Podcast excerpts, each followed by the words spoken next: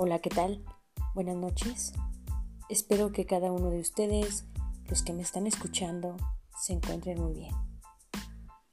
Nuevamente soy yo, su amiga, que en esta ocasión he venido a platicar con ustedes sobre aquella persona que es la encargada de llevar a cabo diversas actividades.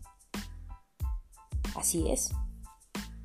Dentro de un grupo de personas, ya sea de, de estudio, religión, trabajo, amigos, viajes, en cualquier conjunto de personas, existe una que no es que sea la principal o más importante, pero sí que lleva la batuta de esa organización. Esta persona se le denomina coordinador. Como bien lo dice la palabra, es aquella que coordina, está al pendiente de que todo lo que se tenga previsto para dicho evento, de cualquier índole, salga bien, de la mejor manera posible. Se encarga también del orden del día, de que todo lo previsto para la reunión, fiesta o evento lleve un proceso, puesto que debe cumplirse un objetivo obtener resultados o simplemente que todo marche de la mejor manera. Además de que a esta persona es a la que se le piden resultados, evidencias o a la que felicitan o también en algunos casos se le exige mejor.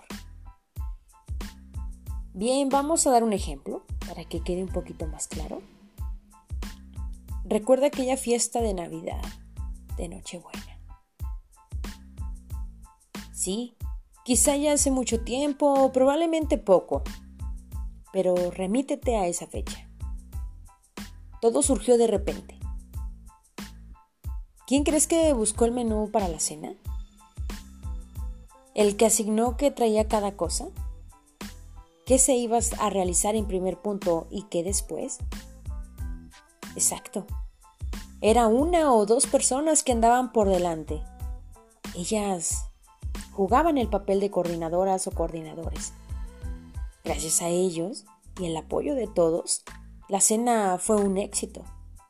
De no haber sido por, ¿crees que hubieran cenado o realizado las actividades de esa Nochebuena?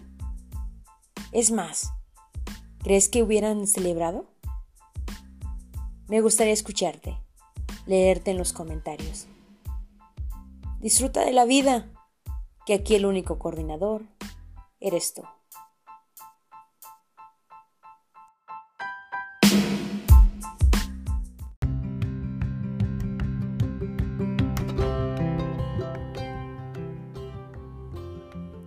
Hola, ¿qué tal? Buenas noches. Espero que cada uno de ustedes, los que me están escuchando, se encuentren muy bien. Una vez más, soy yo, su amiga, que en esta ocasión he venido a platicar con ustedes sobre aquella persona que es la encargada de llevar a cabo diversas actividades, acciones, de poder hacer y deshacer con su tiempo, con sus cosas, con su vida, lo que más le gusta sin dañar a los demás. Sí, es aquella persona que se rige por sus propios instintos, necesidades, intereses y particularidades, que la llevarán hacia una meta, a cumplir con aquellos objetivos sea cual sea el suyo. Tiene sus propias creencias, maneja en su mayoría su tiempo y busca qué es lo mejor para sí misma. Claro, cabe recalcar que, dicho lo anterior, se debe de hacer sin dañar a nadie. Y sí, quizá ya sepas de qué concepto estoy hablando. Esa palabra es autonomía. Y bien, preguntarás tú, ¿qué es autonomía? Pues autonomía es la capacidad que tiene una persona sobre sí misma para establecerse ciertos lineamientos, pautas en pro de su bienestar. Hablando de educación y su aprendizaje, se puede entender que una persona autónoma es aquella que busca salir adelante en sus estudios, con, sin o a pesar de la escuela, las tecnologías, necesidades, recursos, sociedad. Busca cómo seguir estudiando. Investiga. Indaga por su propia cuenta en diversas herramientas, información acorde al tema para seguir aprendiendo un poco más. Aunque cabe señalar que existe el apoyo del docente para orientarlo en algunas cuestiones, como lo es en los aprendizajes esperados. ¿Qué recursos podría usar? ¿De qué manera? E incluso cómo se pueden poner en práctica.